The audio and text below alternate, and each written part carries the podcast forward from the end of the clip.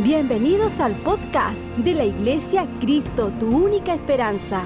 Disfrútalo, toma nota y compártelo en tus redes sociales para que muchos sean bendecidos por esta enseñanza. Quiero compartir la palabra del Señor y quiero que me acompañen al capítulo 26 de Levíticos. Y Levíticos no es un libro muy... Eh, muy, ¿cómo lo podríamos decir? Muy popular, ¿verdad? El Levítico no es un libro que quizás eh, es el que lees eh, en tu mañana de devocional, pero hay muchas cosas interesantes que pasan eh, en Levíticos. Y Levíticos, por lo menos en mi Biblia, el encabezado del capítulo 26 dice, bendiciones de la obediencia. ¿Cuántos creen que hay bendición en la obediencia?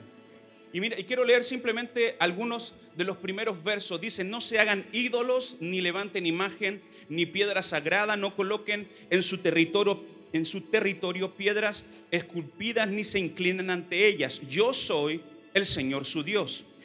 Observen mis sábados y muestren reverencia por mi santuario. Yo soy el Señor. Y mira lo que dice el verso 3. Si se conducen según mis estatutos y obedecen fielmente mis mandamientos, yo enviaré lluvia a su tiempo. Y la tierra y los árboles del campo darán su fruto. La trilla durará hasta la vendimia y la vendimia durará hasta la siembra. Comerán hasta saciarse y vivirán seguros en esta tierra. ¿Cuánto le dan gracias al Señor? Pero no es mi mensaje hoy día, sino que quiero poner como base que si nosotros obedecemos los estatutos del Señor, hay bendiciones para cada uno de nosotros. Pero quiero que me acompañes a los versos 9 y 10. Levíticos 26, 9 y 10. Y este es el mensaje de esta mañana. Dice, yo les mostraré mi favor. Yo los haré fecundos. Los multiplicaré y mantendré mi pacto con ustedes. Número uno, Dios nos mostrará favor, Dios nos hará fructíferos, Dios nos va a multiplicar y Él mantendrá su pacto con nosotros. ¿Alguien puede decir amén a eso? El verso 10, mira lo que dice, y esta es la base de mi mensaje esta mañana. Todavía estarán comiendo de la cosecha del año anterior cuando tendrán que sacarla para dar lugar a la nueva. Y he puesto como título este mensaje, hagan lugar para lo nuevo. Hagan lugar para lo que Dios está derramando. Yo no sé cuántos de los que están aquí sentados o los que están viendo esta transmisión se congregaban con nosotros o vienen de la sinagoga. Levanta tu mano, por favor, si tú vienes de la sinagoga. Muy bien, muy bien. Ustedes se van a recordar muy bien de esto entonces. Y quiero comenzar el mensaje contándote nuestro propio testimonio. Desde el 2005 en adelante, más o menos comenzamos a orar y a pedirle al Señor un avivamiento.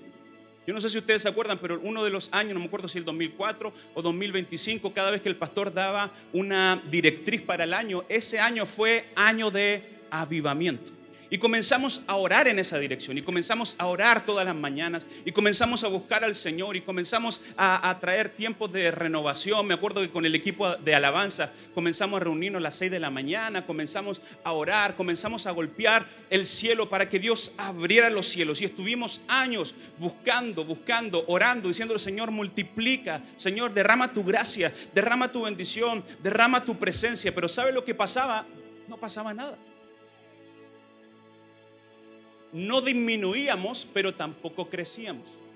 Y los que estaban en la sinagoga saben muy bien que estuvimos muchos años viviendo un lindo mover del Señor, pero manteniendo lo que Dios nos había dado. Y me acuerdo muy bien que estábamos en esa, en esa oración y hacíamos diferentes eventos como para avivar el fuego de la iglesia, como para pedirle al Señor que hiciera algo nuevo en, nuestras familias, ¿verdad? Y, en eso hicimos un evento, no me acuerdo quién fue la persona, hicimos un, concierto, no me acuerdo si fue el pastor Marco Barriento o algún otro eh, líder de adoración, y la iglesia se rebalsó los tres pisos por completo. Me acuerdo que no quedó agua en los baños. Me acuerdo que robaron mucho auto afuera porque la gente dejaba su auto donde pudiera estacionarlos. Y literalmente tuvimos un colapso estructural físico de la iglesia porque la iglesia se rebalsó de gente. eso nos habló a nosotros, ¿sabe lo que nos dijo? Están orando la oración correcta, pero no están listos para recibir la bendición. No teníamos el lugar, no teníamos la estructura, no teníamos eh, los líderes que hoy día tenemos, no teníamos los servidores, los voluntarios que hoy día tenemos. Simplemente veníamos, buscábamos al Señor, escuchábamos una palabra y dejábamos que el Señor actuara en cada área de nuestra vida. No teníamos ni el espacio, ni la estructura, ni los procedimientos, no teníamos el lugar para recibir más gente. Entonces nuestra oración era correcta. Señor, danos más. Señor, da rama de tu gracia, un avivamiento en las, en las familias, pero ¿sabe qué? Entendimos que no era el tiempo correcto para esa oración. Entendimos que aunque oráramos por un avivamiento y un crecimiento en nuestra vida, en ese tiempo siempre íbamos a tener limitaciones, porque el espacio nos limitaba, porque la gente nos limitaba. Entonces por eso me gusta este verso. Dios envía su bendición para los que obedecen. Dios envía su gracia, su favor, su multiplicación para los que guardan su pacto, pero hay cosas que tú y yo tenemos que hacer. Y este es el mensaje del día de hoy. No tenemos que orar para que Dios envíe bendición. ¿Sabe por qué? Porque la bendición de Dios siempre va a estar fluyendo sobre tu vida. Lo que tenemos que hacer es hacer espacio para lo nuevo. Quiero que leamos el verso 10 una vez más de Levítico 26. Todavía estarán comiendo de la cosecha anterior cuando tendrán que sacarla para dar lugar a lo nuevo. Hay cosas en tu vida y en mi vida que necesitamos sacar. Hay cosas en tu vida y en mi vida que están limitando el crecimiento de Dios que necesitamos sacar para recibir lo nuevo del Señor. Isaías dice, estoy haciendo algo nuevo, pronto saldrá luz, pronto lo ven. Y dice, no se dan cuenta, estoy una vez más abriendo camino en el desierto y río en medio de la soledad. Pero hay cosas que tú y yo tenemos que hacer. Hay limitaciones físicas, hay limitaciones estructurales que no te dejan ver la bendición de Dios. No porque Dios no sea bueno, no porque Dios no quiera darte la bendición, sino que hay cosas que te están limitando limitando. Hay cosas que nos están limitando. Y tu vida y mi vida está llena de tensiones. Yo no sé si a usted le gustaría tener una vida libre de tensiones. ¿A alguien le gustaría tener una vida libre de tensiones? Mire, una vida libre de tensiones es una vida tranquila, pero es una vida aburrida. Sin tensión no se afina la cuerda. Sin estirar hay cosas que no van a pasar. Por eso hay muchas veces que tu vida y mi vida van a pasar por tensiones. Mira lo que dice Génesis 49, 24, la nueva traducción viviente. Dice, pero su arco permaneció tenso y sus brazos fueron fortalecidos por las manos del poderoso de Jacob, por el pastor, la roca de Israel. Está hablando de las bendiciones que un padre le estaba dando a su hijo y él está declarando esto. Va a pasar el tiempo, pero su arco se mantendrá tenso, extendido. En otras palabras, cuando tensaban el arco, era la única forma de direccionar la flecha, era la única forma de alcanzar su objetivo, era la única cosa de llegar al blanco. Para llegar al blanco en tu vida van a haber momentos de tensión en tu vida, en tu casa, en tu familia, en tu trabajo. Pastor, estoy cansado de la tensión, pero no te preocupes por la tensión, porque cada vez que tú estás estirando el arco, las manos del Señor están sobre tus manos, dándote fuerza, dándote ánimo, dándote valentía para seguir adelante. Me encantaría decirte, ¿saben qué iglesia? Va a venir un tiempo de vacaciones, de, relajo, donde no van a haber tensiones, pero sería mentiroso el decirte eso. Van a seguir habiendo tensiones en tu vida, van a seguir habiendo problemas en tu vida, pero las manos del Señor estarán sobre tus manos, ayudándote, manteniéndote firme. ¿Saben por qué? Porque muchas veces el arquero se cansaba de tensar se cansaba de tensar. Y yo sé que tú y yo muchas veces nos cansamos y está bien cansarse. Pero cuando nos cansamos tenemos que reconocer que no son nuestras fuerzas las que mantienen mi arco extendido. Son las manos del Señor sobre mis manos. Son las manos del Señor sobre, sobre mis manos las que me dan la capacidad para extender el arco. Yo escribí esto en mis notas. Nuestra tolerancia hacia la tensión determinará nuestro nivel de crecimiento. Nuestra tolerancia a la tensión, a cómo estoy enfrentando cada tensión, cada crisis, cada problema, va a determinar el crecimiento de mi vida. ¿Cuántos quieren crecer? yo creo que nuestras oraciones tienen que comenzar a cambiar. ¿Saben por qué? Porque nuestras oraciones son, Señor, saca los problemas de mi vida, saca las tensiones de mi vida, en vez de orar y decir, Señor, ayúdame en esta tensión. Ayúdame en este problema porque sé que si me estás tensando es porque me estás afinando. Sé que si me estás estirando es que quieres que yo llegue más lejos. Hay tensiones en tu vida y en mi vida que Dios no las va a sacar, pero Dios te va a hacer fuerte en medio de la tensión. Alguien diga amén a eso. Él nunca nos dará una bendición a la cual no seamos capaces de retener. Mire lo que dice Mateo 9:36. Quiero leer la palabra del Señor. Está hablando Jesús con sus discípulos y dice, al ver las multitudes, tuvo compasión de ellas, porque estaban agobiadas y desamparadas, como ovejas sin pastor. La cosecha es abundante, pero son pocos los obreros.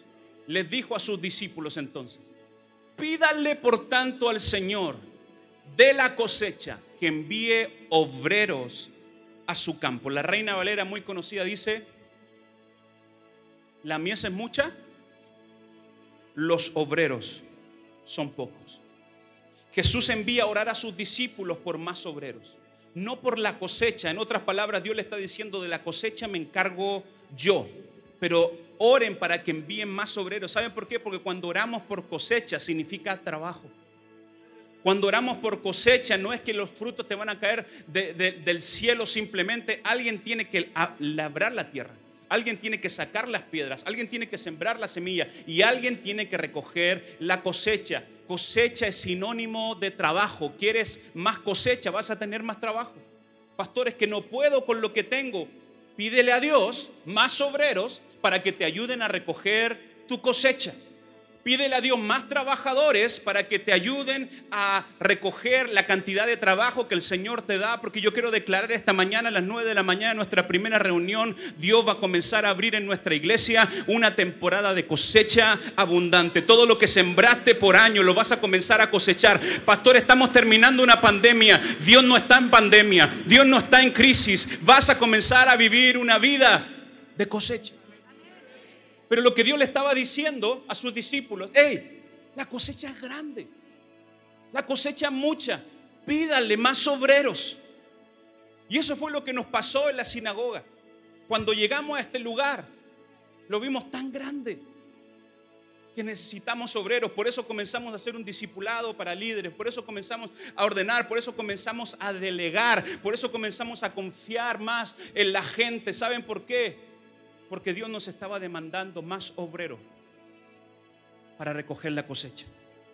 Me atrevo a decir que las personas que no se congregaban en la sinagoga, que llegaron a esta iglesia, ustedes son la cosecha que nosotros vimos en ese tiempo. Ustedes son la cosecha abundante que Dios nos regaló, obreros, amigos, familias, para ayudarnos a recoger la cosecha. ¿Cuántos dicen amén? El tamaño de nuestra cosecha lo determina la cantidad de obreros que tengamos para recogerla. Dios no te va a dar nada que no puedas sostener. Porque cuando vemos un crecimiento exterior, primero Dios ha hecho un crecimiento en nuestro corazón. ¿Cuántos dicen amén? Él no solamente te dará lo que pides, sino Él te dará el sistema y los procedimientos necesarios para que se mantenga en el tiempo. Jesús cuando habló del fruto dijo, yo soy la vida, ustedes son los pámpanos y comienza a hablar del fruto. Dice, yo he venido a tu vida para que estos frutos permanezcan. La idea no es simple dar, simplemente dar frutos en una temporada. La idea es que tu vida y en mi vida dé frutos en el tiempo. Y que el fruto que Dios te está dando permanezca en el tiempo. ¿Cuánto dicen, Señor, ayúdame a dar fruto? Duraderos. Hay milagros que están disponibles, pero aún no estamos listos para recibirlas. Diga conmigo, pastor, yo estoy listo. Vamos, dígalo fuerte, pastor, yo estoy listo. Pongan en las redes sociales, pastor, estoy listo para recibirla. Antes de multiplicar los panes y los peces, escúcheme bien, Dios también, también multiplicó el recipiente para poder sostenerlo. No sé si te acuerdas de que cuando Jesús vio y le dijo a sus discípulos, denle ustedes de comer. ¿Qué fue lo que dijeron los discípulos? ¿Cómo les vamos a dar de comer? Son cinco mil personas y no tenemos nada. ¿Cómo que no tienen nada? Solo tenemos cinco panes y dos peces. Las matemáticas naturales dicen que cinco por dos son... Estamos mal para las matemáticas. Mi hija el otro día me dijo, papá, estoy super, soy súper buena para las matemáticas. Yo le dije, ¿cuánto es 7 por 8? Ah, me jodiste, me dijo. Todavía no me pasan esa. La matemática natural dice que 5 por 2 son, Jorge, 10. Pero el reino de Dios dice que 5 por 2 son 5 mil.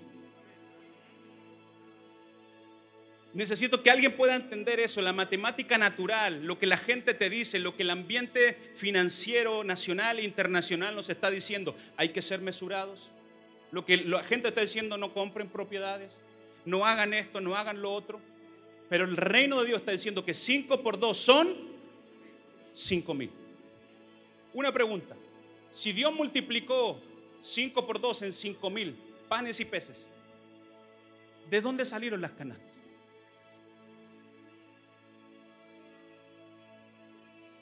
Quizá había un emprendimiento de algún paisano que estaba haciendo canastas y no habían no había vendido, pero justo estaban no, el mismo Dios que multiplica los panes y los peces es el mismo Dios que multiplica tus canastas.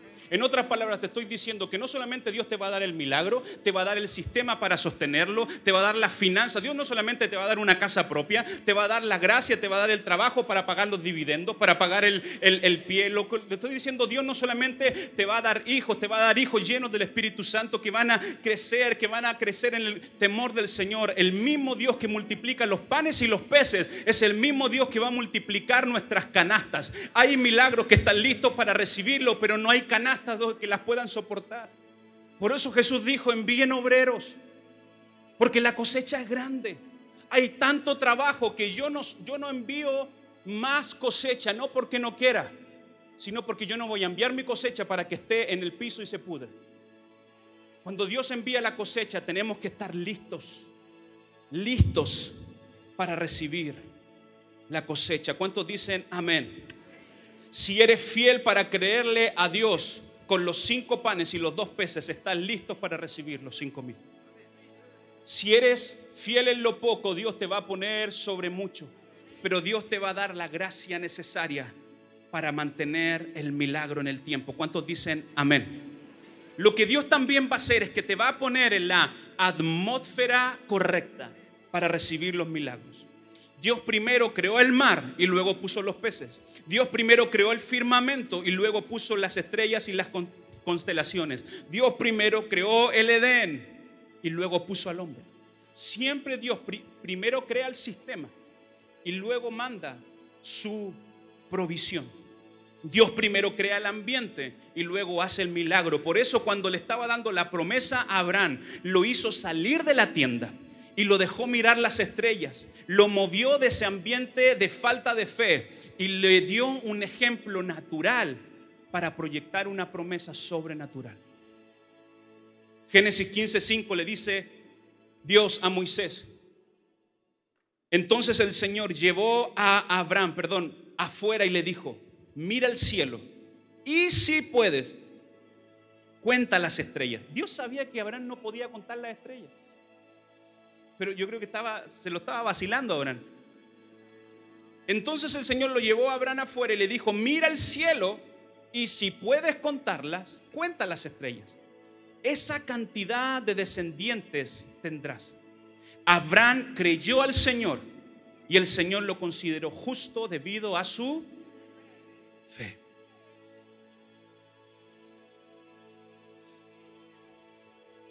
Hay ambientes que no te van a dejar desarrollar el milagro en tu vida. Por eso después, más adelante, Dios le dice a Abraham, ¿sabes qué? Sal de tu tierra, sal de tu parentera, porque esa gente te va a limitar en la promesa que yo he declarado sobre tu vida. ¿Sabe por qué Abraham es el padre de la fe? Porque cuando Dios le pintó el cuadro de lo que iba a hacer con él, él lo creyó. Yo estoy seguro que hoy que estás bendecido, crees al Señor todo lo que él hizo. Pero estoy seguro que hace 10 años atrás, Si te hubiesen dicho lo que Dios iba a hacer contigo, quizás hubiésemos dudado un poco, ¿no? Pero Abraham fue llamado el padre de la fe y fue llamado un hombre de fe debido a que cuando Dios le pintó el cuadro, un cuadro totalmente exagerado para ese momento, le dijo, ¿sabe qué, Abraham? Sal de tu tierra y mira las estrellas. Te quiero recordar que en ese tiempo Abraham no tenía descendencia. Y hay muchas veces que Dios te va a dar un sueño, hay muchas veces que Dios te va a dar una visión que es demasiado grande para el ambiente en el que estás. Por eso te va a mover de ese ambiente y te va a decir, si me crees, si cuentas las estrellas, si tratas de contar las estrellas, así será tu descendencia. Por eso el Señor te movió de trabajo, por eso el Señor te movió de ciudad, por eso el Señor movió gente de tu vida porque no te contribuían al milagro y la promesa que Dios iba a hacer en tu vida, pero Dios te está posicionando hoy día en el ambiente correcto para recibir las promesas correctas. ¿Alguien me puede decir amén a eso? Dios lo va a hacer. Vamos a dar un aplauso fuerte al Señor. Dios lo va a hacer.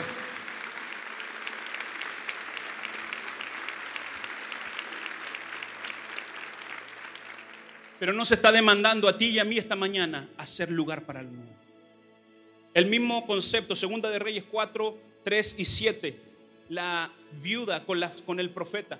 Entonces Eliseo le dijo, ve y pide a tu vecino que te presten algunas vasijas vacías todas las que puedas conseguir. Luego entra en tu casa, enciérrate con tu hijo, echa aceite en las vasijas y ve apartándolas conforme se vayan llenando. La viuda se fue a su casa, cerró la puerta atrás de sí y se encerró con sus hijos y conforme a ellos iban creciendo, iban trayendo las vasijas.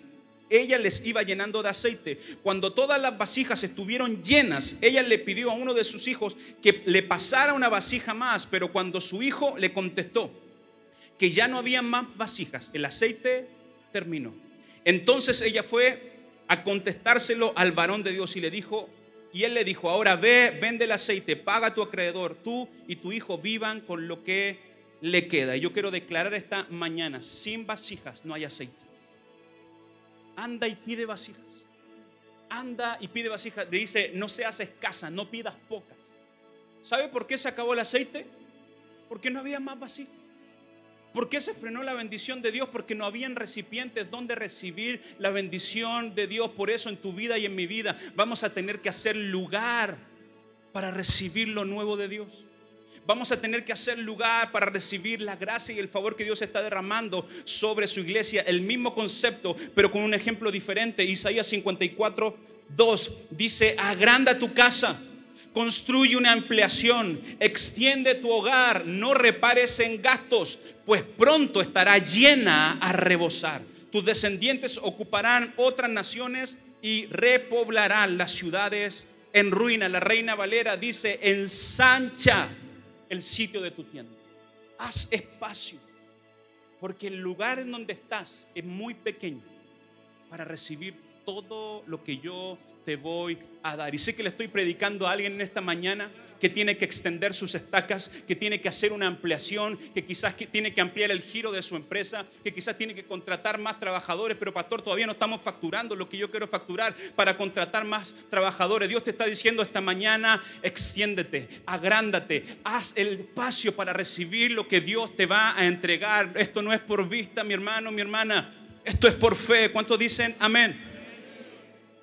El ambiente del reino de Dios está diciendo, es tiempo de ensancharse, es tiempo de extenderse. Porque con lo que estás viviendo no va a ser suficiente para recibir todo lo que has estado pidiendo. Haz espacio para recibir la promesa. Y si me ayudan, por favor, los muchachos, ya con esto voy a terminar. No es que Dios no te quiera dar el milagro. No es que Dios no te quiera bendecir. No es que Dios no quiera que te cases. No es que Dios no quiera que emprendas, es que lo que estás pidiendo es una buena actitud, pero no tienes la estructura, no tienes el espacio, no tienes la gente para recibir lo que Dios va a hacer. Por eso esta mañana el Señor me envió a decirte, es tiempo de extenderse, es tiempo de hacer espacio. Voy a leer una vez más Levíticos 26, 9 y 10 y con esto voy a terminar. Yo les mostraré mi favor. Yo los haré fecundos, los multiplicaré y mantendré mi pacto con ustedes. Todavía estarán comiendo de la cosecha del año anterior cuando tendrán que sacarla para dar lugar a lo nuevo. Tendrán que sacar cosas para hacer lugar. Pastor, que yo no tengo la plata para hacer una ampliación en mi casa. Yo no tengo la plata para, para extender mi casa. Pero si quizás hay cosas en tu casa que están frenando lo que Dios quiere hacer. Dice, todavía están comiendo la cosecha del año pasado, pero para que entre la nueva, tienen que hacer espacio. Tienen que sacar lo antiguo para hacer espacio para lo nuevo. Y quizás hay personas aquí que siguen comiendo o siguen bebiendo de lo que Dios te dio el año pasado, pero Dios quiere hacer algo nuevo en tu vida. Dios quiere hacer algo nuevo y más grande en tu vida. Quiero animarte y declarar vida y fe sobre tu corazón, sobre tu vida. Hay mucho más en Dios. Hay mucho más de Dios. Cosas nuevas vienen y no es que Dios nos las quiera dar. Es que las cosas que tenemos en nuestra vida nos están limitando. No sé qué es lo que está limitando tu vida para recibir lo nuevo de Dios. Pero yo voy a orar esta mañana para que el Señor, mientras adoramos, remueva cosas de tu corazón saque cosas de tu vida. Escuchen bien, por loco que sea, quizás hay cosas físicas que te están limitando.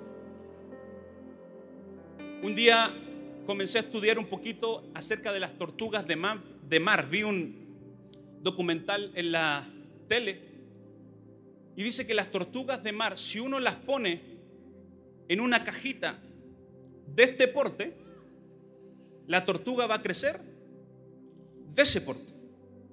Pero cuando la sacas de la caja y la pones en mar abierto, no hay límites para que esa tortuga crezca. Por eso no sé si han visto fotos, han visto los eh, documentales de estas tortugas gigantes marinas. ¿Sabe por qué? Porque ellas crecen de acuerdo al ambiente. Y sé que le estoy hablando a alguien. Hay momentos en tu vida y en mi vida que nos van a tener que sacar de la caja. Hay momentos en tu vida y en mi vida que vamos a nosotros mismos tener que romper la caja y tener la fe para entrar en mar abierto, dejar que Dios haga crecer tu vida y haga crecer mi vida. No es que Dios no te lo quiera dar, no es que las bendiciones no vengan, no es que la provisión no venga, es que no estamos listos para recibirla. Pero yo quiero que me digas en el nombre del Señor esta mañana, pastor, yo estoy listo para recibirla. Ponte de pie, por favor. Levanta tus manos al cielo y vamos a comenzar a adorar al Señor pedirle al Espíritu Santo que venga a soplar sobre nuestra vida. Y hay limitaciones en tu vida y en mi vida que no nos dejan ver lo nuevo que Dios quiere hacer. Déjate de pelear con lo viejo. Déjate pelear con la vieja naturaleza. Dios ya te limpió. Dios ya te redimió. Dios ya hizo algo nuevo. Dios ya te perdonó. Vamos, sigue adelante. Dios quiere hacer algo nuevo. Deja de pensar en esa persona que no te conviene y Dios te quiere dar algo nuevo. Oh, yo siento la presencia de Dios esta mañana, que Dios quiere darte lo nuevo, lo fresco, lo diferente, lo que has estado orando, anhelando. Nosotros en 2005 en adelante estuvimos orando por un avivamiento, estuvimos orando por un derramamiento del Espíritu Santo, estuvimos orando por multitudes, pero no fue hasta el 2013 que Dios cumplió su promesa. Tuvimos que salir del lugar en el que estábamos, tuvimos que agrandarnos, tuvimos que confiar en la gente, tuvimos que darle oportunidad a la gente y ahí Dios comenzó a multiplicar y hacer una obra que no ha parado hasta el día de hoy. Yo vengo a profetizar en tu vida que esta mañana tienes que sacar cosas de tu vida para que la multiplicación fluya, para que la gracia de Dios... Si esta enseñanza fue de ayuda para tu vida, coméntanos en nuestras redes sociales de la Iglesia Cristo, tu única esperanza. Gracias por conectar con nosotros. Recuerda suscribirte.